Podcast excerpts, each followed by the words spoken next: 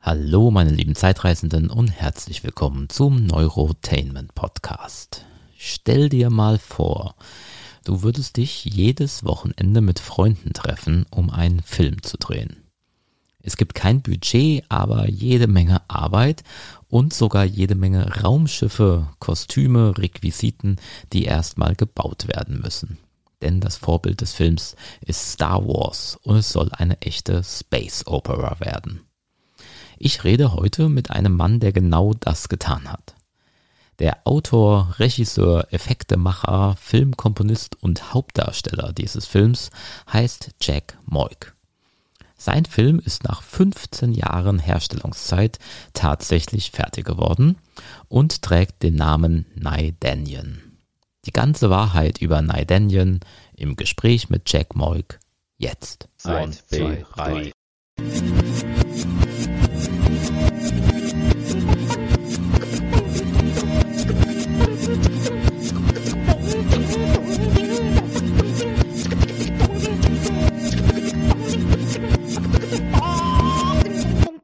Was bei Naidenien eine Handvoll von Science-Fiction-Fans und Modellbauern in kolportierten 15 Jahren Arbeit geleistet haben, das kann einem nur größten Respekt abbringen. 1977 hätte man sich damit neben Star Wars nicht schämen müssen.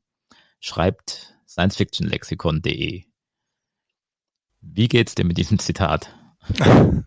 Sehr gut, muss ich sagen. Ich, ich fühle mich da auch in guter Gesellschaft, neben all diesen äh, tollen großen Filmen, die wir letztendlich ja auch, ähm, ich sag mal, so eine ist Verbeugung vor all diesen bekannten Science-Fiction-Filmen und gespickt mit Zitaten, die, wenn man Science-Fiction mag, wahrscheinlich sofort auch erkennt. Mhm. Wie, wie stolz bist du denn heute darauf, dass du diesen Film gemacht hast? Also im Anbetracht der Tatsache, dass ich doch eine ganze Menge Menschen kenne, die auch versucht haben, vielleicht nicht in diesem Umfang, aber auch einen Film in dieser Art zu drehen, äh, bin ich sehr stolz, dass wir das geschafft haben, vor allem unter den Umständen, unter denen das Ganze entstanden ist. Genau, woher kam denn eigentlich die Idee, einen Spielfilm drehen zu wollen? Also hast du davor Kurzfilme gemacht oder wie bist du da hingekommen, dass du sagst, jetzt mache ich 90 Minuten? Also die Idee ist wahrscheinlich doppelt so alt wie die Produktionszeit. Dass, äh, es gab ein, eine Art Loch bei den Science-Fiction-Filmen, äh, die produziert wurden. Das war so Mitte der 80er bis Mitte der 90er Jahre. Und in dieser Zeit habe ich allerhand Ideen angesammelt, ähm, erst, erste Experimente mit Videokameras gemacht und Effekte ausprobiert und irgendwann reifte diese Idee, ähm, komm, wir machen jetzt einfach mal was. Und daraus entstand ein Drehbuch, das hieß äh, Naidenien 5. Dann kam äh, eine Serie namens Babylon 5 und ruckzuck war die 5 gestrichen. Ich habe übrigens dieses Urdrehbuch hier noch, was eigentlich nur noch einige der Hauptcharaktere ähm, ähm, beinhaltet. Der Rest hat sich vollkommen geändert. Und ähm, ja, das hat sich dann immer weiter ausgeweitet. Es kamen immer mehr Leute dazu. Wir, äh, wir sind ja hier in Marburg und Marburg ist eine Studentenstadt, ach, 30 äh, Prozent Studenten. Dadurch habe ich viele Leute kennengelernt, die das Genre auch lieben und ähm, zu der äh, Produktion dazugestoßen sind. Ja, und mhm. irgendwie kam eins zum anderen und dann hatten wir das Glück, wir konnten eine äh, kleine Lagerhalle in der Nähe hier anmieten. Was heißt klein? Die hat immerhin 800 Quadratmeter. Und wir konnten die mieten und sind dann dort eingezogen mit unserer kleinen Produktion. Wir waren ja am Anfang nur eine Handvoll Leute. Ja, das Drehbuch hat sich dann immer ein bisschen geändert. Wir haben immer ein bisschen dran rumgeschrieben und in der Zwischenzeit an Kulissen gearbeitet. Ja, und so ähm, wurde es mehr und mehr und mehr und irgendwann wurde dann ein richtiger Film draus. Mhm. Also ist es tatsächlich direkt, du bist von 0 auf 100 gegangen. Also da gab es keine Kurzfilme davor, sondern das war direkt, jetzt machen wir einen Spielfilm. Genau, ja. ja. Eigentlich muss man, würde man jetzt sagen, das war ein Fehler. Ähm, also ich kenne auch Leute, die vorher nie einen richtigen Film gemacht haben und haben dann gleich äh, versucht, ihren eigenen Star Wars und manchmal ist das auch richtig in die Hose gegangen. Da gibt's auch einige große Beispiele. Ähm, ich habe ähm, drei Jahre lang bei einem Projekt namens Astrosaga mitgearbeitet, das ein 80 Millionen äh, Science Fiction werden sollte, der auch seit Anfang der 80er Jahre geplant wurde. Und das ist ja nie entstanden. Und äh, eigentlich war das gerade in der Zeit, in der wir mit Nardenien so richtig losgelegt haben, also Ende der 90er. Ja, und also mir hat das aber immer dazu. genau parallel dazu habe ich dort äh, damals bei der Astrosaga gearbeitet, habe ähm, Erfahrungen dort gesammelt, habe dort als Kameramann Motion Control, Modellbau und so weiter gearbeitet. Ähm, es hätte mir eigentlich als Negativbeispiel dienen sollen, wie man es nicht macht. Hat es wahrscheinlich auch gewissermaßen was bestimmte Dinge anbetrifft. Aber ähm, nichtsdestotrotz haben wir weitergemacht und wahrscheinlich hat uns da das Glück auch ein bisschen geholfen, die richtigen Leute dann zu treffen, um das fertigzustellen. Ähm, und ich denke, das gehört auch dazu, das gehört zu jedem Filmprojekt, zur richtigen Zeit am richtigen Ort zu sein, die richtigen Leute kennenzulernen, um das mhm. fertig zu machen und einfach zusammenhalten und den Glauben dran zu behalten. Es braucht dann aber auch, sage ich mal, den Kapitän auf der Brücke, der das Ruder fest in der Hand hält und, und fest daran zu glauben und das auch weiterzugeben, dass sowas einfach fertig wird. Ne? Es ist sehr witzig, dass du Astro Saga jetzt erwähnst, weil ich habe nämlich bei der Firma Panasensor mein erstes äh, Praktikum gemacht. Ach ja. Firma, die, die damals äh, diesen Film produzieren wollte. Ähm, wahrscheinlich dann nach dir, also ich war dann erst in den, ich schätze mal in den 90ern. Ja, ich äh, auch. Da. Ja. Ja, ja, ich ja, war. Vielleicht sind wir uns da begegnet. Ich hatte so, da war ich noch minderjährig, bin ich nach der Schule immer, weil ich da in Dietzenbach gewohnt habe. Okay. Ach, du kommst äh, hin und habe so ein, genau, und habe so ein Nachmittagspraktikum da gemacht. Okay. Ähm, genau. Ich war 96 ja. bis 99 da. Ja, da müsste ich mal nachgucken, wann das jetzt wirklich war. Nee, es müsste davor gewesen sein, tatsächlich. Mhm. Dann mhm. sind wir uns wahrscheinlich nicht begegnet. Mhm. Genau. Interessant. Ja. ja. Aber gut, ja. Ähm, und ich weiß, da wurde auch gearbeitet an den Modellen ähm, äh, für Astro Saga. Also da wurde tatsächlich, wurden auch immer, wenn gerade nichts zu tun war, wurden noch Aufnahmen gemacht äh, ja. dazu. Also da ja. war das Projekt zumindest noch nicht abgeschrieben. Nö, also ich war ja in der Hochzeit da, als das Projekt nochmal richtig aufgelebt hat. Also die letzte, die, das, der letzte große, das letzte große Aufbauschen, sage ich mal, von dem Ganzen, wo richtig viel Geld reingesteckt wurde und auch ein Investor dabei war. Mhm. Und das waren dann aber leider auch die letzten Atemzüge. Ne? Und jetzt war das Ziel, so nicht zu enden mit Nidanian. Genau. Ähm, da hast du zumindest da ein paar Erfahrungen gemacht. Ähm, aber ähm, du bist ja auch Maler ähm, und mhm. das heißt, du hast auch da eine Ähnlichkeit zu Astrosaga. Bernd Kammermeier ist ja auch irgendwie ganz äh, talentiert gewesen in seinen äh, Anfertigungen der Bilder. Ähm, ja, absolut. Genau. Ähm, das heißt, das hast du auch selbst gemacht und ja, genau. Äh, ja. erstmal sozusagen das Production Design präsentiert. So wie könnte so ein Film aussehen? Genau, wobei das der Bernd ja viel äh, elaborierter gemacht hat. Also ich war von Anfang an äh, wirklich fasziniert von diesen äh, Production Designs, die er da gemacht hat. Ähm, mhm. kann man schon fast mit den Star Wars äh, Production Designs vergleichen. Das war das erste, was ich damals gesehen habe und ähm, ja, äh, sehr faszinierend das Ganze. Ich, wie bei Nadenien war das alles etwas kleiner. Äh, da waren die Produktionsdesigns eher so mit, mit Markern äh, gemalt oder manchmal sogar nur Bleistiftskizzen. Ähm, da ist auch vieles entstanden, wo ich den Leuten Freiraum gelassen habe und habe gesagt, äh, diese Sachen sind nicht so wichtig, mach einfach mal was. Und dann schauen wir mal, was wir daraus machen, was gut aussieht. Ne?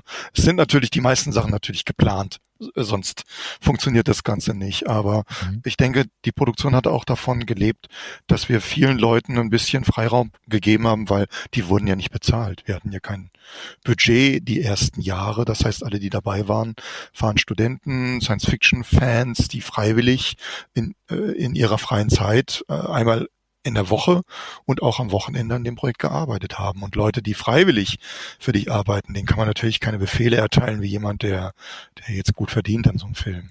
Du wusstest ja, äh, du hast ja auch das Drehbuch selbst geschrieben und du wusstest ja, dass du quasi kein Budget hast. Ähm, wie schreibt man denn ein Drehbuch für einen Film ohne Budget? Also hat, man das dann nicht immer im Kopf? Ja, hat man schon. Ähm, das erste Drehbuch entstand sogar noch ähm, da erinnere ich mich, hat mich meine Mutter unterstützt. Ich habe das vorher auf ein paar Papierseiten und sie hat es dann mit Schreibmaschine abgetippt. Da gab's also da PC war noch so in den ersten, äh, ja, ja, da ging es noch los, ne, quasi mit PCs. Mhm. Und ähm, das war aber dieses Drehbuch, was nicht verfilmt wurde. Nardanien 5 hieß das. Und äh, dann kam diese Serie namens Babylon 5. Die 5 wurde gestrichen, es hieß dann nur noch Nardanien. Und äh, dann kam so eine Zeit, wo es, wo wir gar nicht weiter daran gearbeitet haben. Und wir hatten so ein paar Kurzfilme gedreht, die haben aber mit Nardanien nichts zu tun gehabt.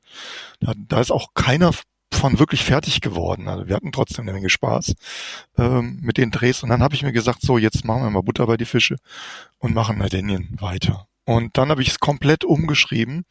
Da blieben wirklich nur noch die Charaktere zum Teil aus dem ersten Drehbuch übrig. Und das hat dann ein Freund von mir, der hatte damals einen Rechner, äh, Windows 3.11 oder sowas, glaube ich, und hat das dann eingetippt, was ich auf ein paar Seiten Papier gekritzelt habe und dann mit dem Nadeldrucker irgendwie ausgedruckt. Kann sich heute kein Mensch mehr vorstellen. Und dann war das in Papierform als richtiges Drehbuch auch, so wie sich so ein Drehbuch aufbaut. Ne? Ich hatte damals irgendwie keine Making-of von Star Wars und da war so ein Drehbuch abgedruckt und da konnte man schauen, wie ein Drehbuch geschrieben wird, ne? mit intern, extern, äh, Protagonist kommt rein, dann oben in der Mitte, ne, mittig immer die, die Darsteller und so weiter. Und da wusste ich überhaupt, wie muss so ein Drehbuch überhaupt aussehen. Ja, mhm. also ich hatte nicht das, das Buch jetzt, wie schreibt man ein Drehbuch, sondern ähm, habe mir das einfach so abgeschaut. Und das wurde natürlich kontinuierlich über die Jahre immer weiterentwickelt. Das heißt, die Jungs, die mir da geholfen haben und Mädels natürlich auch, waren ein paar, äh, waren noch wenige leider, aber waren auch ein paar ähm, Studentinnen bei der Produktion dabei. Die haben geholfen bei dem Drehbuch. Das heißt, in der Tat war es dann am Schluss eine Co-Produktion von drei, vier Leuten, die das mhm. immer weiterentwickelt haben. Und ich glaube, selbst während wir in unserer Halle gearbeitet haben, haben wir immer noch kontinuierlich Szenen verbessert, haben gemerkt, Sachen, die nicht gut funktionieren. Der komplette Schluss, eigentlich die letzten 30 Minuten des Films, äh, wurden eigentlich erst in den letzten Jahren dazu geschrieben.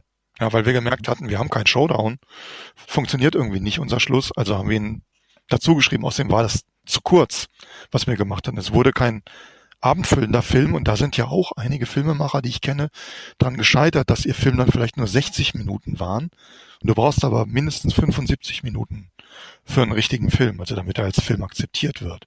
Also haben wir ihn länger gemacht und äh, im Rohschnitt war er dann äh, 105 Minuten, wovon wieder 15 Minuten gekürzt wurden. Mhm. Ja. Also du hast es ja schon gesagt, ähm, dein, dein Team waren sozusagen alles Freiwillige, ähm, ja. die nicht bezahlt worden sind. Ähm, das klingt jetzt irgendwie wie so ein Verein oder sowas, den ihr hattet, wo ihr euch immer getroffen habt. Kann man, kann man das so damit vergleichen? Kann man, ja, kann man durchaus damit vergleichen.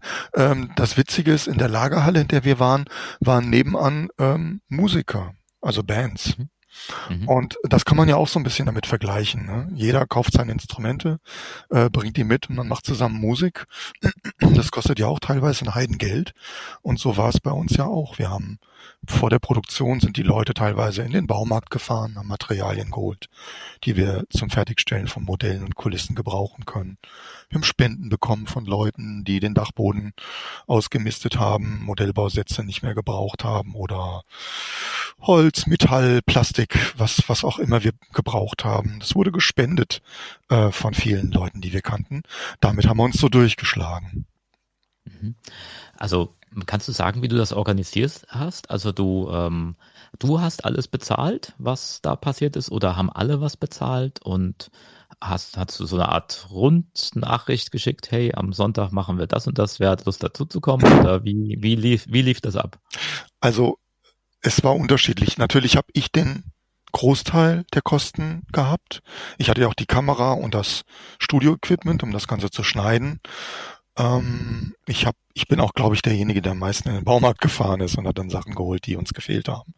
Ähm, ich habe das mal irgendwann überschlagen und bin so bei 50.000 Euro gelandet, die ich im Laufe von zehn Jahren da reingesteckt habe. Ähm, und dann äh, gut, viele von den Leuten, ich sag jetzt mal, waren auch arme Studenten, ja, hatten eigentlich nicht viel, denen wollte ich das auch nicht zumuten. Ähm, und so haben wir dann aber das Geld zusammengelegt, um die Miete für diese Halle zu bezahlen. Das heißt, jeder hat äh, die 50 Euro äh, äh, dazugegeben, und da, um auf diese 300 zu kommen, die wir da äh, monatlich löhnen mussten, um die Miete zu bezahlen. Ja, das war das Mindeste, was wir an monatlichen Kosten hatten. Und dann hatten wir das Glück, dass ein Bekannter von mir, äh, leider war das für ihn Unglück, er musste seine äh, Firma schließen und den Messebau gemacht. Er hat gesagt, du Jack, ich habe hier ein ganzes Lager voll mit Material. Willst du das haben? Natürlich wollte ich das. Also haben wir einfach mal schnell einen Sprinter gemietet und sind äh, dreimal runter Nähe Hanau gefahren und haben die Sprinter vollgeknallt mit Zeug. Wir hatten also Messebaumaterial von äh, Holzplatten, riesigen Kunststoffplatten bis hin zu Metall, was weiß ich. Wir haben das wirklich den, den Sprinter voll bis zum Anschlag gemacht und haben das in unser Studio gebracht und haben damit die Grundlage für die Kulissen geschaffen, die wir bauen wollten. Und ähm, wie gesagt, das war Unglück für ihn, Glück für uns. Später, als ich bei Panasensor war, haben wir im Prinzip das Gleiche gemacht. Wir sind zur Frankfurter Messe gefahren und haben dort Material geholt von Messen, wo das Material eigentlich weggeschmissen wurde nach der Messe. Das heißt, da haben wir auch im Wert von mehreren tausend Euro Material geholt, dass die Produktion nichts gekostet hat, außer den, den Sprinter, ja. Mhm. Und ähm, das, solche Sachen lernt man dann im Laufe der Zeit. Ne? Produktionen wie Alien, die hatten das Glück, dass sie damals einen Vulkanbomber von der Royal Air Force ausschlachten konnten. Das ist natürlich genial, wenn man sich aus so einem Material äh, bedienen kann. Ja, da ähm, da hat man ja automatisch schon die Cockpits quasi und die Teile, die man dafür braucht. Ne? Das Glück hatten wir nicht. Wir mussten das alles irgendwie ähm, so mehr oder weniger selbst zusammenzimmern. Mhm. Du hast schon gesagt, die Kamera kam von dir. Worauf habt ihr gedreht? Also mit welchem Material oder und wahrscheinlich gab es auch viel Wechsel hinter der Kamera. Ja, gab es ähm, auf jeden Fall. Weil ja gar nicht immer die gleichen Leute wahrscheinlich gekommen sind. Genau. Ich war ja auch oft vor der Kamera. Und das, mhm. äh, äh, das Witzige ist, fast jeder, der bei der Produktion dabei, dabei war, war irgendwann auch mal vor der Kamera. Ja. Und ähm, ich sage mal, die Kameraarbeit haben wir uns so gedrittelt. Das war äh, 30 Prozent der Sascha Röder, 30 Prozent der Ben äh, Götzki und 30 Prozent ich. Und dann mhm. manchmal haben wir auch sogar so Sachen gemacht wie äh, wir haben die Kamera hingestellt, einfach einen Knopf gedrückt und dann war eben keiner der Kameramann. Das erklärt, dass die Kamera oft so mhm. statisch war.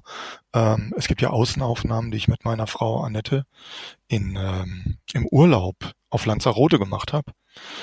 Da war kein Kameramann. Da haben wir die Kamera einfach in die Landschaft gestellt, haben vorher durch den Suche geguckt, okay, Ausschnitt stimmt ja, Rekordknopf gedrückt und dann die Aufnahme gemacht.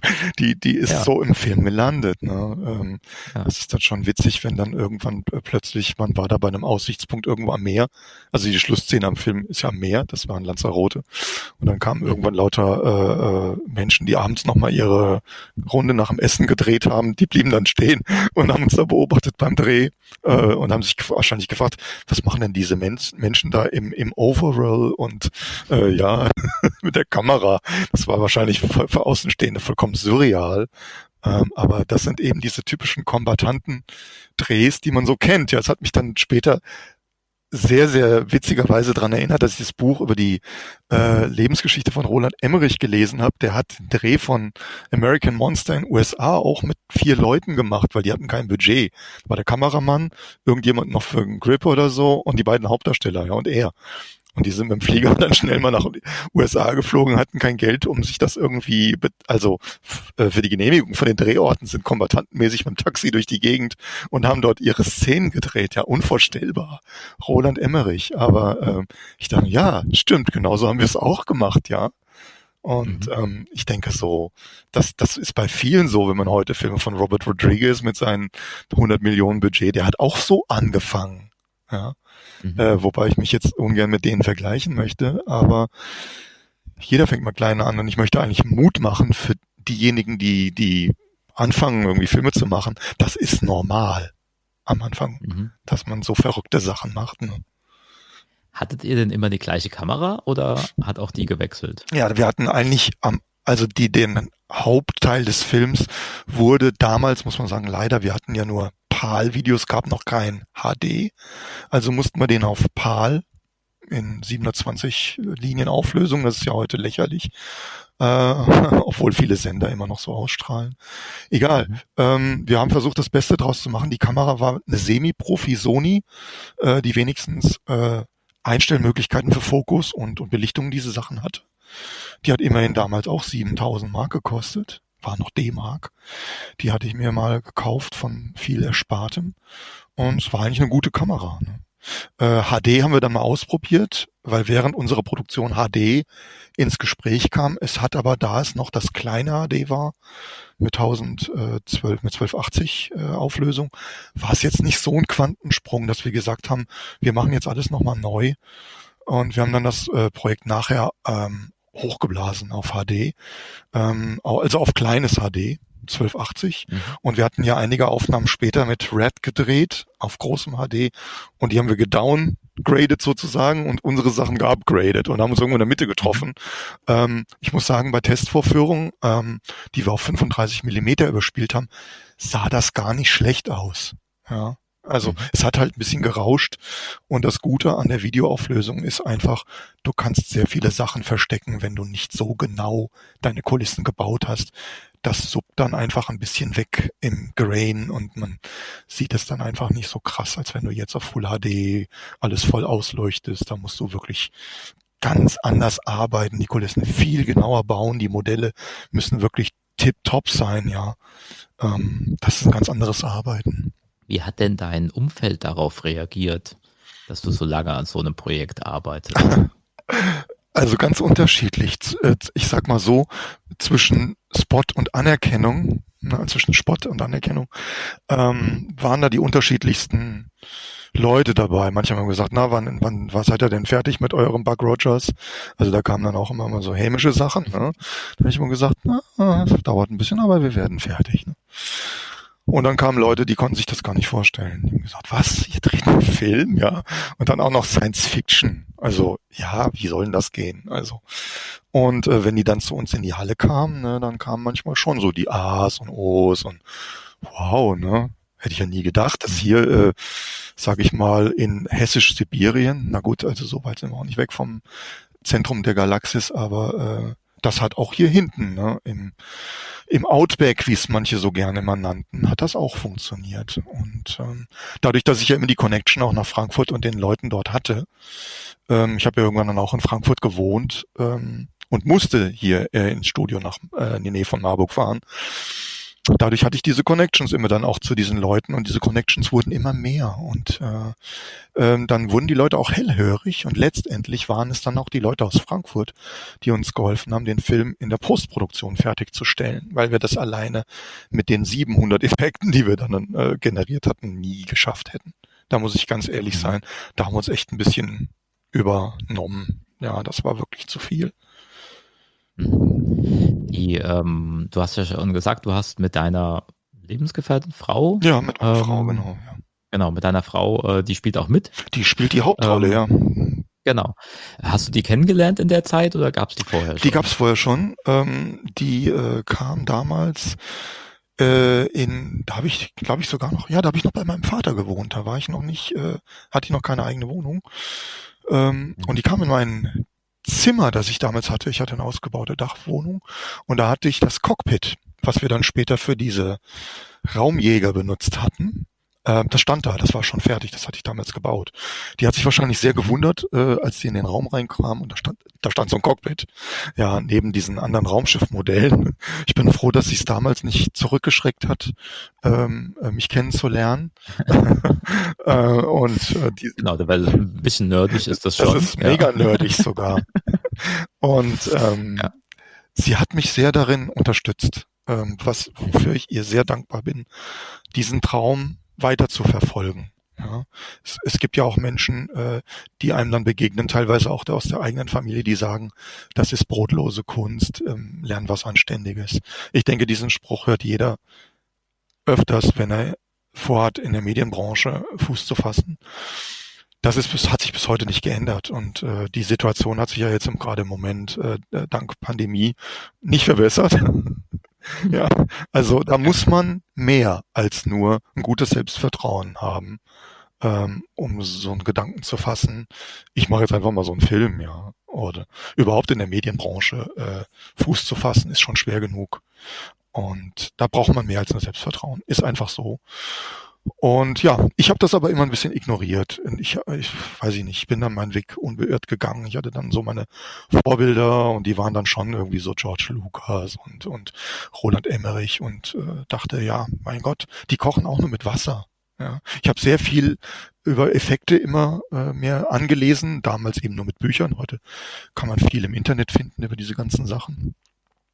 Und äh, bin da durch diese Bücher und auch Audiokommentare von DVDs über viele Dinge gestolpert, wo ich dachte, ja, das ist eigentlich gar nicht so schwer. Das, ähm, das ist auch nicht immer unbedingt mit Budget verbunden. Da ist viel Ideenreichtum dabei und man kann viele Effekte auch mit kleinem Geld lösen. Und ich glaube, es ist dieser Spaß daran, Dinge irgendwie, also Probleme zu lösen, Effekte irgendwie gut hinzukriegen, dass die hochwertig aussehen. Das sind diese Sachen, die mich vorangetrieben haben, wo ich auch heute immer noch Spaß dran habe. Mhm. Wie ernst hast du das denn genommen eigentlich diese ganze Zeit? Also war das ein Job für dich oder eher tatsächlich nur ein Hobby? Also wie war, wie war auch so, so die, die Stimmungslage am Set? Also die, wie hoch war die Disziplin? Ganz unterschiedlich. Also ich, das ist das Schlimme, wenn du Regisseur bist, dann bist du ja so ein, auch ein Anpeitscher. Ne? Du musst ja irgendwo den Weg zwischen Zuckerbrot und Peitsche finden. Und für mich selber war das schon in dieser Zeit sehr wichtig. Ähm, heute muss ich, äh, ja, heute denke ich, manchmal war ich ein bisschen zu hart, wodurch manche Freundschaften auch ein bisschen auf der Kippe standen. Dann, dann, dann denke ich aber auch wieder, es hat's, das hat's gebraucht, weil sonst wäre die Produktion nicht weitergekommen. Ähm, ich habe ja befreundete Produktionen kennengelernt, wo manche Leute alleine an solchen Produktionen gearbeitet haben und deswegen haben die auch so ewig lang gebraucht. Die haben auch viel weniger Effekte, als wir das jetzt hatten, aber ich hatte einige Leute in der Crew, die ähnlich getickt haben wie ich. Und wenn ich die nicht gehabt hätte, ähm, dann wäre das auch nichts geworden. Also die, die waren ähnlich verrückt. Die waren auch immer da, weil wir haben uns ja einmal in der Woche getroffen. Wir hatten einen festen Termin. Das war, ich glaube, am Anfang der Donnerstag, irgendwann war es der Mittwoch. Und dann hast du schon relativ früh erkannt, wer hat das Durchhaltevermögen, wer kommt immer, wer ist immer dabei. Manche Leute habe ich nur zweimal gesehen. Die waren dann, die haben am Anfang unglaublich enthusiastische Sprüche gemacht, aber irgendwann waren sie dann plötzlich nicht mehr da. Dann hast du schon gemerkt, okay, die gehen lieber an Baggersee, ähm, als dass sie hier irgendwie in der dunklen Halle sitzen und äh, ja, an so Modellen fummeln. Und da hat sich die Spreu vom Weizen getrennt. Und letztendlich waren das dann wirklich nur noch sieben Leute, ja, die sieben Samurai, waren wir dann irgendwo, äh, die stetig von Anfang bis Ende dabei waren. Und da bin ich sehr, sehr froh und ich bin ihnen bis heute dankbar, ähm, dass sie das mit mir so durchgezogen haben, ja. Weil ich habe ja am Schluss auch den größten Credit gehabt und ich hatte, sag mal so, auch am meisten Ruhm. Aber die sind, glaube ich, alle einfach nur happy dabei gewesen zu sein und können sich jetzt einen fertigen Film ins Regal stellen, stellen und sagen, das habe ich gemacht, da war ich dabei. Mhm. Warst du frustriert zwischendurch, also dass es so lange dauert? Ja. Also wie wie ging's dir da? Schon sehr. Ich, also wir hatten auch mal wirklich äh, Momente, wo wir dachten, das war's jetzt, das kriegen wir nicht mehr gekittet, also wo wir uns wirklich gefetzt haben. Ich habe versucht, diese Zeit immer zu überbrücken, indem ich Trailer zusammengeschnitten habe, die wir einmal ja auch brauchten, um nach draußen zu gehen mit dem Ding, um Leute auf uns aufmerksam zu machen. Aber es hat auch der Crew geholfen, damit sie so ein bisschen merken, ja, da passiert was, da entsteht was, ja, äh, da kommen Sachen dabei raus, ähm, ähm, die uns anspornen, weiterzumachen. Und das, das hat uns weitergebracht, glaube ich. Das, das war es, was wichtig war. Wir hatten sogar einmal einen richtigen, richtig aufwendigen Trailer, den haben wir auf der FedCon, ich glaube es war 2003 oder 2004 gezeigt, wo wir professionelle Sprecher hatten, die uns dann nachsynchronisiert hatten das hat den, der Crew sehr großen Auftrieb gegeben. Da hatten sie wirklich gemerkt, oh ja, das, das wirkt jetzt nicht mehr nach Fanfilm. Das wirkt richtig groß. Unser Projekt ist ja so ein Zwitter irgendwo zwischen einem Fanfilm und einem professionellen Projekt. Man kann es ja ganz schwer einordnen, weil wir haben ja auf der einen Seite ein paar professionelle Schauspieler, wir haben professionelle Effekte, ähm, wir haben aber auch semi-professionelle äh, Leute drin oder Amateure als Schauspieler, die, wenn ich ganz ehrlich bin, teilweise besser sind als einige der Profischauspieler, die wir dabei hatten, ja. Das ist ja das Verrückte. Mhm. Du hast ja äh, also ganz viel an diesem Film selbst gemacht. Also die Creditliste von dir ist da sehr lang. Ähm, und du kommst ja auch aus dem Modellbau. Mhm. Ähm, das heißt, ihr habt mit echten Modellen gearbeitet. Das ist nicht alles CGI. Mhm. Was ist dafür der Grund und was fasziniert dich überhaupt am Modellbau? Also der Grund ist eigentlich, dass wir alle Modellbau geliebt haben, die an dem Projekt dabei sind. Wir kommen ja aus einer ähm, Generation, die mit Modelleffekten aufgewachsen sind. Und ich glaube, bei mir war es damals der erste Star Wars, als dieser äh, Sternenzerstörer äh, in der ersten Szene über die Kamera fliegt. Da, da war es um mich geschehen. Da wusste ich, was ich machen will. Das ist, glaube ich, so ein Erweckungserlebnis, was viele hatten und äh, gesagt haben, das ist ja so wahnsinnig genial, äh, das, da möchte ich dran teilhaben, sowas möchte ich auch machen. Und es war bei mir auch so. Und ähm, in den 90ern kamen ja dann die ersten computeranimierten Effekte und die waren halt wenig glaubwürdig, die waren nicht wirklich überzeugend für mich. Ich habe das zwar auch immer na, äh, verfolgt, was da alles so passiert. Und mit den Jahren wurde das ja dann auch richtig gut, muss man äh, ehrlich dann gestehen. Äh, für mich sind aber die besten Filme, die je produziert wurden, die Filme äh, in den 90ern, die Mischung aus CGI und äh, Modellen sind. Filme wie zum Beispiel Independence Day, wo man das Beste aus beiden Welten genommen hat hat. Und ich denke, das ist bis heute nicht anders. Also um gute Computeranimationen zu machen, braucht man wahnsinnig gute Leute und richtig viel Geld. Das hat sich bis jetzt nicht geändert. Es gibt zwar sehr, sehr viele gut, gute Leute, die mittlerweile auch so kleine Filme in YouTube machen mit Computeranimation. Ich möchte aber nicht wissen, wie viel Zeit und Arbeit da drin steckt, damit die so wirklich überzeugend aussehen und so gut sind. Die standen uns eben nicht zur Verfügung äh, Ende der 90er, als wir angefangen haben. Und so haben wir gesagt, müssen wir das einfach mit Modellen machen. Und lasst uns die so gut wie möglich und so groß wie möglich äh, bauen, damit das überzeugend wirkt. Ich bin im Nachhinein durch die Erfahrung, die ich über die Jahre gemacht habe, äh, etwas enttäuscht, dass wir so wenig Modelleffekte letztendlich im Film haben weil wir eben die Erfahrung noch nicht hatten und einige Sachen einfach zu klein gebaut waren oder einfach nicht überzeugend genug waren oder auch durch die Kamera mhm. äh, mit der PAL-Auflösung einfach nicht gut genug aussahen. Da. Ähm, wir haben aber dann später einige unserer Modelle, die, äh, die wir gebaut haben, mit einer Motion Control Kamera ähm, nochmal in High-Res, also in Hochauflösung, nachgedreht und die finde ich am genialsten. Also diese Aufnahmen, gerade mit diesen großen Raumkreuzern, äh, die in Ardenien sind, das sind ja alles Modelle, äh, nur die kleinen äh, Jäger und so, das sind ja dann immer CGIs gewesen.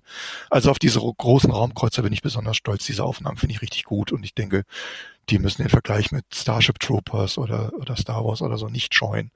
Die sehen richtig, richtig gut aus. Und die Modelle sind auch richtig groß. Also die waren Meter 50 lang. Die ähm, Musik des Films ist aber auch von dir. Das ist ja ein weiterer Credit. War auch das von Anfang an klar? Also bist du Musiker vorher gewesen? Es war klar, das mache ich selbst. Ja. Oder ist das aus der Not entstanden? Ja, jein. nee, ich, jein. Ich, bin, ich bin Musiker in Bands gewesen, schon von Anfang an. Rockmusik halt. Und äh, ich bin mhm. aber schon immer, seit ich denken kann, Fan von Filmmusik und wollte das auch immer gern machen. Am Anfang äh, in den 80er Jahren war das noch extrem schwer.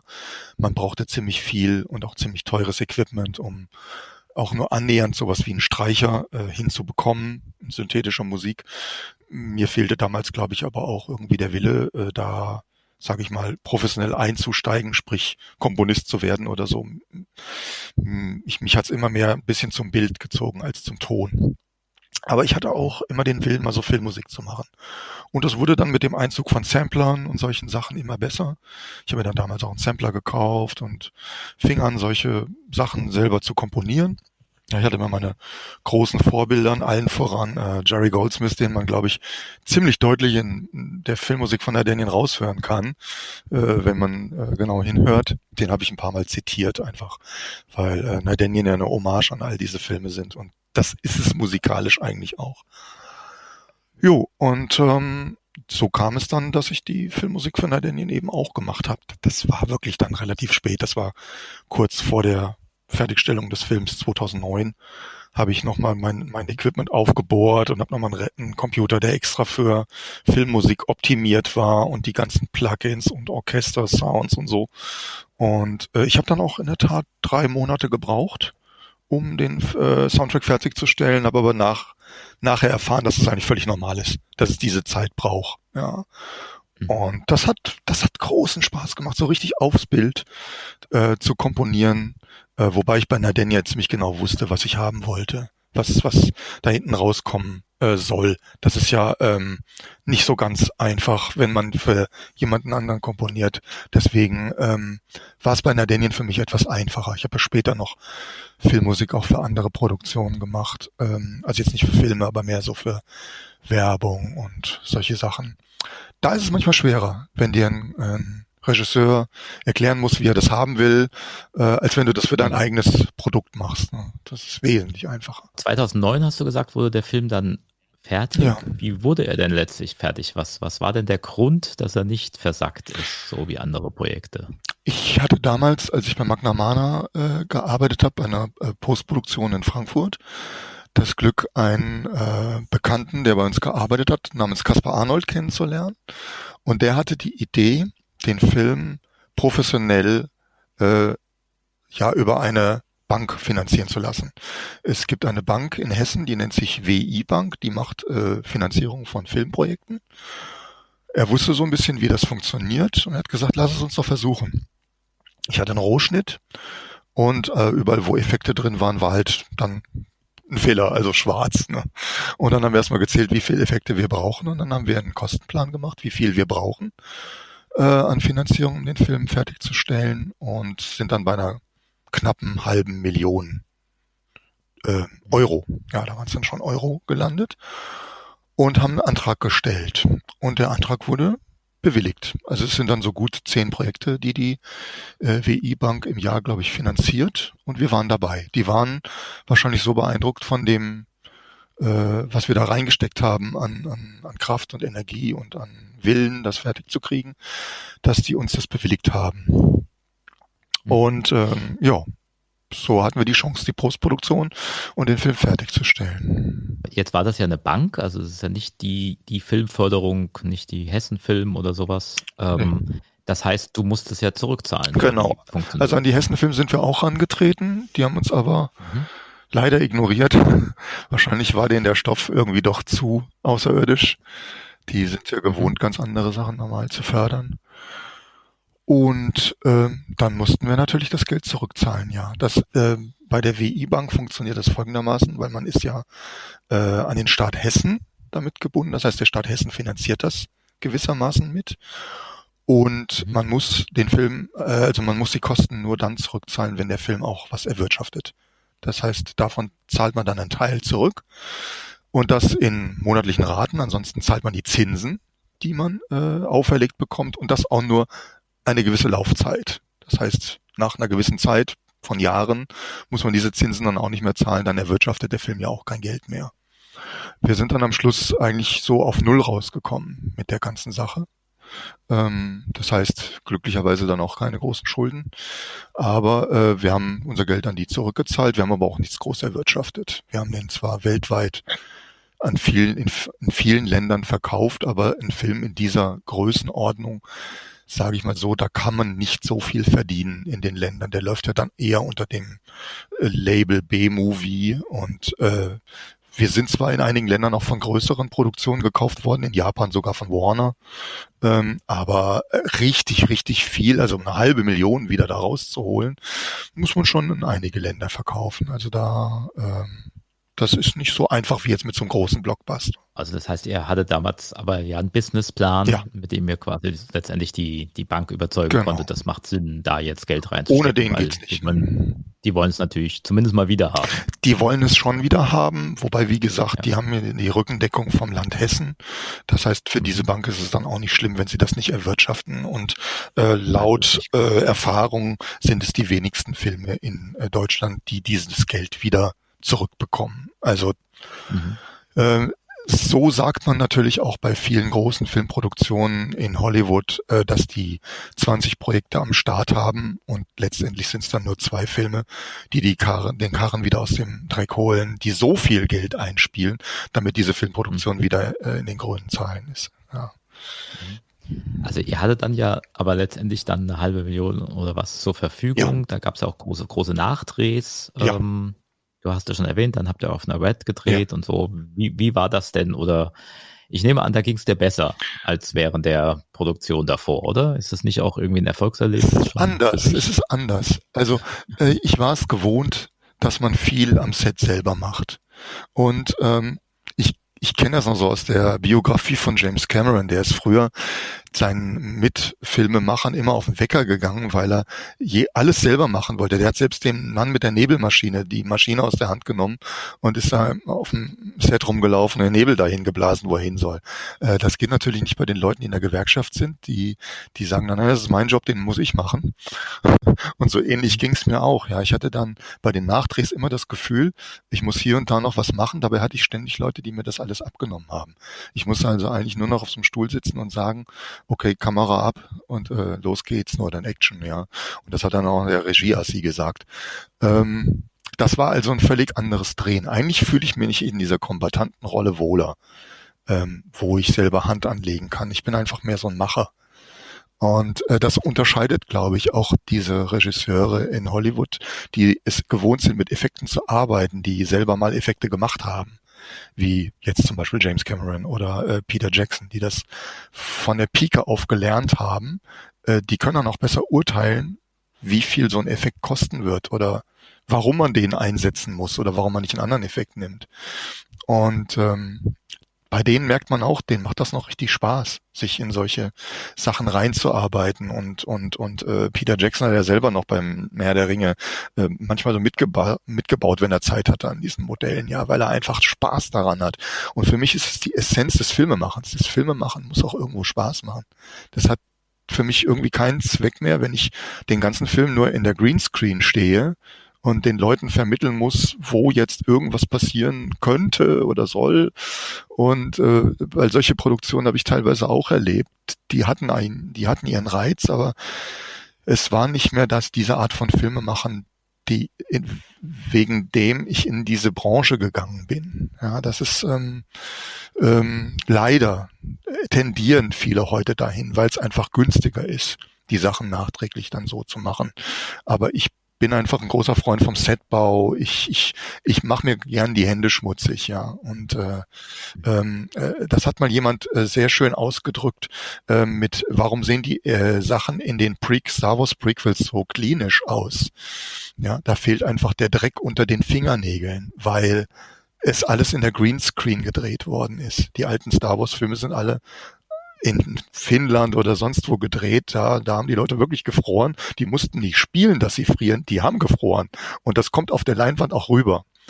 Und das fehlt mhm. manchen dieser äh, Greenscreen-Produktionen, ne? dass man das einfach ahnt, dass es nicht echt ist, weil es eben nicht echt ist. Im Kino lief der Film aber nie, also eine Kinoauswertung hat er nicht gekriegt. Doch, oder? in Japan. In Japan. Ah, ja. Er lief sogar in Tokio lief er in mehreren mhm. Kinos. Also ähm, wenn wir den Film in ein anderes Land verkauft haben, dann haben wir die Rechte entweder für Video, für Kino, also für DVD oder äh, Online-Auswertung. Und Japan hatte eine Kinoauswertung. Ich kann dir da jetzt aber keine Zahlen nennen, aber mhm. ich habe äh, einen Freund, der zufällig an in dieser Zeit in Tokio war, Fotos bekommen, der hat das Kinoplakat äh, in Tokio fotografiert. Und das fand ich mhm. echt genial, weil äh, ja, ich meine, wann, wann siehst du mal deinen Film mit äh, japanischen Lettern unten, ja, also auch auf dem Plakat, das war vollkommen surreal. Ich habe mir später dann auch die DVD, die thailändische DVD gekauft, äh, wo der Film ja in thailändisch synchronisiert ist. Also das ist auch total surreal, wenn du dich selbst plötzlich mit einer thailändischen Synchro auf dem Bildschirm siehst. Ja, mhm. all diese Dinge, äh, ähm, sind schon irgendwie bemerkenswert, wenn man eigentlich vorher in dem Stil noch nie einen Film gemacht hat. Und dann, dann sieht man das plötzlich selber. Ja, wir haben es ja auch in Französisch was synchronisiert, in Englisch und in, in noch anderen Sprachen, in Russisch teilweise, ja. Dadurch war er auch sehr schnell auf dem Schwarzmarkt, äh, weil die Russen ihn synchronisiert haben. Er war zwei Tage später, war er schon bei YouTube. Das ging recht schnell. Ja, sehr schön. ähm, die, äh, es gab ja sowieso verschiedene Synchronfassungen, glaube ich. Ne? Also die, die Fassung, ja. die ich gesehen habe, ist ja auch synchronisiert. Also ich kenne die Blu-ray-Fassung. Das ist die, die äh, wir gemacht haben, ja. Genau. Ah ja, mhm. genau. Und fürs Fernsehen gab es dann nochmal eine andere. Genau, RTL 2 hat ihn nochmal in Deutsch synchronisiert, ähm, wobei ich diese RTL-Fassung wirklich ja, wie soll ich das nennen? Die ist, die ist halt so ein bisschen schlüpfriger. Die hat, die hat ein bisschen, die ist frecher. Ja, die hat, die hat ein bisschen mehr Schimpfwörter drin. Die hat ein bisschen mehr mhm. Pep teilweise sogar. Äh, die ist äh, noch, also Nadinian ist ja eigentlich nicht so ganz ernst zu nehmen. Ja, ist immer ein bisschen mit dem Augenzwinkern äh, zu gucken, weil wir so viele Filme eben zitieren und und auch ganze Szenen zitieren von anderen Filmen.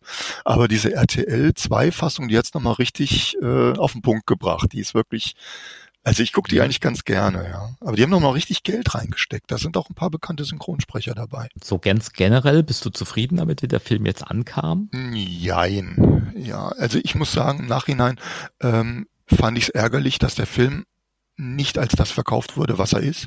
Also er wurde nicht als, ich meine, Fanfilm ist er ja sowieso nicht, aber es stand eigentlich nirgendwo, äh, dass der nur von so einem kleinen Team gemacht wurde. Eigentlich ist es der Science Fiction Blair Witch Project, wenn man mal so will. Ne? Und so wurde er nicht verkauft. Er wurde von den ähm, von den Verleihern als normaler Sci-Fi angekündigt und äh, ich muss für diese Blu-ray ja genauso viel Geld ausgeben wie für eine Star Wars Blu-ray und ich denke, dass da der ein oder andere Fan dann auch enttäuscht war, wenn er den gesehen hat und er hat eben keine Star Wars Qualität bekommen, kann ich durchaus nachvollziehen und das hat sich dann auch in den negativen Kommentaren niedergeschlagen, die wir im Netz bekommen haben. Äh, da hat er dann auch keine Lust, sich damit zu beschäftigen, ja. Ich bin der Meinung, man, muss dazu eigentlich wissen, wie der Film entstanden ist und dann macht der halt auch Spaß, also genau. weil man ihn dann auch mit dem Auge guckt. Genau, genau. So denke ich. Ja, das, das hat er eigentlich verdient und das haben auch die Leute verdient, die da ihr Herzblut mhm. reingesteckt haben. Allerdings war uns das irgendwie nicht vergönnt. Also wir hatten dann zwar irgendwann einen, einen IMDB-Count von ich glaube 4,6 oder so, das ist gar nicht mal so schlecht. Ja, im, äh, äh, immer noch besser als, sag ich mal, diese ganzen Sci-Fi-Gurken, die, äh, die dort immer besprochen werden. Und es waren auch immer wieder Leute dabei in den Kommentaren, die das klargestellt haben. Ne? Aber ich meine, wer liest schon die Kommentare von anderen? Äh, und deswegen kam es eben dazu, dass äh, wir da oft nicht gut weggekommen sind, wenn uns die Presse ein bisschen mehr unterstützt hat, was sie damals leider nicht getan hat. Ich bin immer noch sehr verärgert, dass uns äh, Verlage wie zum Beispiel auch Cinema vollkommen ignoriert haben. Ich habe die mehrmals angeschrieben, ähm, also auch die, also diese großen äh, Filmzeitschriften und sowas, die wir in Deutschland haben. Die haben uns komplett ignoriert. Die haben uns einfach, die haben noch nicht mal geantwortet auf meine Mails. Wohingegen diese äh, kleineren äh, Zeitschriften äh, durchaus ein Forum gegeben haben und ich dort auch manchmal ganze Interviews oder so hatte. Und natürlich auch diese deutschen Sci-Fi-Zeitschriften wie Space View, Movie Star und so. Da waren wir auch vorher schon drin. Äh, da kannten wir ja auch einige Redakteure, die uns immer wieder unterstützt haben. Nur wie gesagt, diese diese große Presse, die hat uns einfach komplett ignoriert. Und ich glaube, das hätte uns gut getan, wenn die mal was über uns geschrieben hätten, weil dann äh, hätten wir es vielleicht etwas leichter gehabt mit der, mit den Bewertungen der Presse, weil dann die Leute auch erfahren hätten, was sie da zu sehen bekommen. Also so Science Fiction in Deutschland äh, ist ja eh so eine spezielle Sache. Mhm. Ähm, darum geht's ja auch in meinem Podcast hier immer wieder. Ja. Äh, und du hast ja auch gesagt, eine Kinoauswertung gab es, aber nur in Japan. Mhm. Glaubst du noch dran, dass sich da in Deutschland ein bisschen was ändern wird? Ich hatte ja sogar schon. Oder wie siehst du das? Ja, ich hatte sogar schon Panels darüber. Da ging es auch mal um Perioden, äh, warum dann nichts passiert über die Jahre. Da waren mhm. auch äh, viele Kenner dabei, viele Leute aus der Branche und die, die zeigten sich da nicht so äh, glücklich mit dem, was in Deutschland passiert. Es lässt sich schwer beurteilen. Äh, Astrosaga äh, hatte ja auch den Versuch mal gestartet. Ich kenne die Produktion recht gut. Äh, die scheiterte dann letztendlich aber auch an verschiedenen Punkten, obwohl es ein großes Budget gab. Das wäre vielleicht so eine Initialzündung gewesen damals, um den deutschen Film mal aus diesem Loch rauszuholen und zu sagen, schaut mal alle her. Äh, wir können sowas. Ich meine, wir konnten sowas vor 100 Jahren schon, als Metropolis gedreht wurde. Und äh, die Studios sind da, die Leute sind da. Es werden immer wieder Leute aus Deutschland in andere Länder geholt, um dort die Effekte für irgendwelche Filme zu machen. Ähm, als damals Independence Day in USA produziert wurde, wurden die Leute teilweise aus Deutschland geholt, um die Effekte dafür zu machen. Das heißt, ähm, es existieren Leute hier, die sowas können aber äh, auch Leute wie Roland Emmerich und auch ähm, Wolfgang Petersen haben irgendwann die Segel gestrichen und haben gesagt, ich kann das hier einfach nicht mehr ertragen, wie mich die Presse hier behandelt. Ähm, Roland Emmerich wurde ja damals immer so als Spielbergele äh, äh, ein bisschen durch den Kakao gezogen und äh, nachdem er gezeigt hatte, was er drauf hat, äh, wurde das nicht besser. Dann hat er gesagt, nein, ich, ich gehe jetzt dahin, wo ich die Filme machen kann, die ich will. Äh, das muss ich mir hier nicht mehr bieten lassen. Und ich glaube, das ist so ein bisschen ein Grundproblem, was wir hier haben. Was machst du jetzt aktuell gerade? Ich bin Illustrator im Moment, arbeite als Freier für Games. Also ich mache äh, viele Verpackungen von Spielen. Ähm, das sind manchmal so Rollenspiele, also diese typischen Tabletop-Games, äh, die man so kennt. War Cradle Studios ist so ein Studio, für die ich arbeite im Moment. Und ähm, das Steampunk dabei. Ähm, auch so ein bisschen äh, Zweiter Weltkrieg. Ich war als Kind Modellbauer, habe immer diese Flugzeuge und Schiffe diese Sachen gebaut, die wir dann irgendwann ausgeschlachtet haben, um daraus Raumschiffe zu bauen, äh, also mit den Teilen davon. Und äh, insofern war ich immer ein großer Freund von diesen Verpackungen, diesen, diesen tollen Bildern, diesen gemalten Bildern, die auf diesen Flugzeugen und Schiffen drauf sind. Ich habe immer gedacht, ich möchte sowas gerne mal machen. Und habe dann, äh, äh, meine Großmutter war ja Malerin, die hat ja so klassische Landschaften gemalt, hat mich immer sehr inspiriert und von ihr habe ich es, glaube ich, ein bisschen gelernt. Und äh, heute male ich natürlich mit Photoshop, wie die meisten auch, alles digital.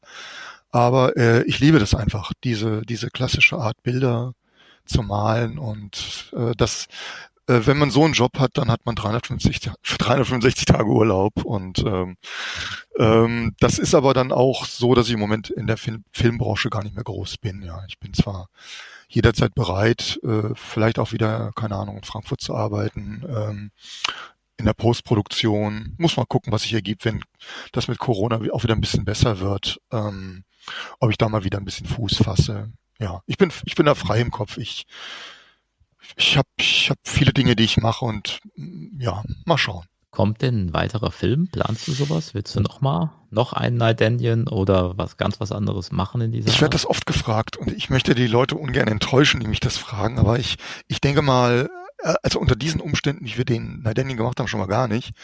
Ähm, wenn dann natürlich nur mit einem anständigen Budget. Äh, bis jetzt kam noch niemand äh, auf mich zu, der sagt, hier, ich bin jetzt der äh, Produzent XY, ich habe deinen Nidenning gesehen, das ist ja genial, wollen wir das nicht nochmal groß oder so, ja. Das ist ja, glaube ich, der, der Traum, den jeder kleine YouTube-Filmer hat, äh, dass dann plötzlich ein Michael Bay um die Ecke kommt und sagt, ich finde das ja absolut genial, was du machst. Komm, wir machen einen großen Film draus. Sowas ist ja sogar schon zwei, dreimal passiert. Ne? Ähm, mhm. aber ähm, ich finde es auch nicht schlimm, wenn das nicht passiert. Ich habe meine, äh, meine alte Crew immer mal wieder so um mich geschart. Wir treffen uns ab und zu zum Brunchen. Haben wir übrigens auch schon lange nicht mehr gemacht. Guter Input, das müssen wir mal wieder tun. Und da kam ab und zu mal diese Idee auf. Ja, lass uns doch mal irgendwie so eine kleine kleine Werkstatt mieten und dann mal wieder was bauen. Lass uns mal was machen, mal ein bisschen Ideen austauschen. Was ist denn noch drin? Wir sind ja noch nicht Rentner, wir können noch was reißen vielleicht. Keine Ahnung, vielleicht machen wir mal wieder was, aber Konkretes ist da, ist da nicht geplant. Leider nicht. Was wäre denn dein Tipp für Leute, die das jetzt hören und auch gerne einen deutschen Science-Fiction-Film machen wollen? Also wie würdest du das heute angehen oder was würdest du jemandem sagen? Mach, mach es so. Okay.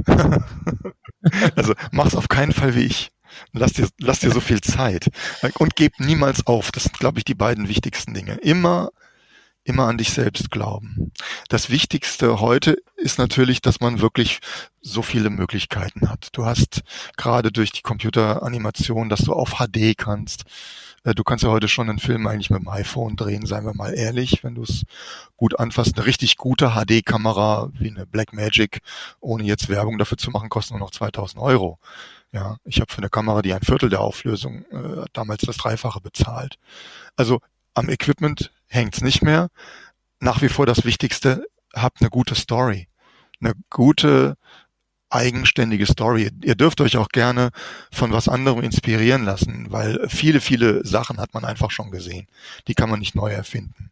Aber man braucht jetzt nicht wirklich das Remake vom Remake vom Remake. Es reicht schon, wenn man sich an einer, an einer guten Grundgeschichte einfach inspiriert und sagt, Mensch, ja, das ist mal richtig gut, das und, und diese, sag ich mal, Klassiker, die funktionieren ja immer wieder.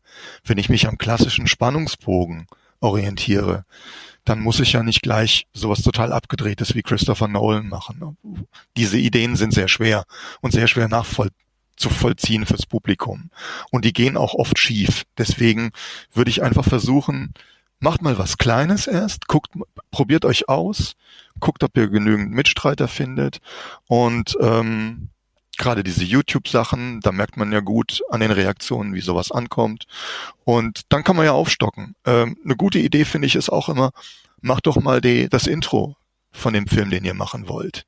Dann habt ihr es schon und könnt es später verwerten, ja. Also wie so ein James Bond Intro. Da hat ja das Intro meistens mit dem fertigen Film auch nichts zu tun.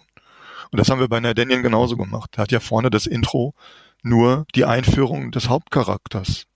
Den, das hat ja mit dem Rest der Story gar nichts zu tun. Ja, wenn man sowas dreht und sagt, dann habe ich halt fünf Minuten und die funktionieren am Stück und habe für später noch was.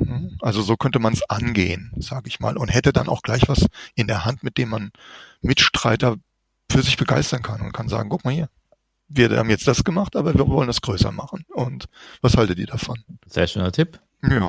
Vielleicht inspiriert das ja jemand. Vielleicht, ich würde mich freuen. Also ich habe ähm, äh, ich bin ich habe einen kleinen Nebenjob an der Uni in Dieburg, wo ich Studenten äh, unterrichte in Practical Film Effects. Also alles was mit den klassischen Filmeffekten zu tun hat. Und ich finde das immer so schön, wenn die so mit leuchtenden Augen diese klassischen Effekte sehen, weil das ist das was was, was sie nicht kennen. Und und dann sehen sie plötzlich, wie man das auch machen kann, ohne einen Computer dabei anzuschalten ohne dass ich Computer jetzt dabei verdammen will, aber ich höre sehr, sehr oft die Aussage von denen, dass sie es ein bisschen leid sind, dass alles nur noch mit Computern gemacht wird. Und dann denke ich immer, ja, das ist genau das, was ich eigentlich erreichen will. Ich will, dass sie anfangen, wieder klassische Dinge zu entdecken und was eigentliches Filmemachen bedeutet. Dass es was mit Entdecken zu tun hat. Entdecken von auch Effekten, ja, und auch wie man eine Szene drehen kann, ohne dabei gleich äh, Tausende von Euro zu versenken, dass man es ganz einfach hinkriegt. Und ähm, das funktioniert. Das funktioniert bei meinen Studenten und macht mir einfach großen Spaß zu sehen, was die dann für Ergebnisse hervorbringen. Sehr schön. Dann vielen Dank für das Gespräch. Sehr gerne. Hat mich sehr gefreut. Das war der Neurotainment Podcast von und mit Andreas Z. Simon. Wenn dir die Folge gefallen hat, dann lass doch gerne ein Like oder einen netten Kommentar da, damit auch andere den Podcast besser finden können. Und wenn du noch nicht genug hast, dann melde dich für den Neurotainment Newsletter an und sei immer auf den neuesten Stand von Andreas Projekten wie T gleich E durch X Quadrat und Space Cabody. Na, gespannt, was das heißt? Dann schnell anmelden, also gleich abonnieren und reinschauen.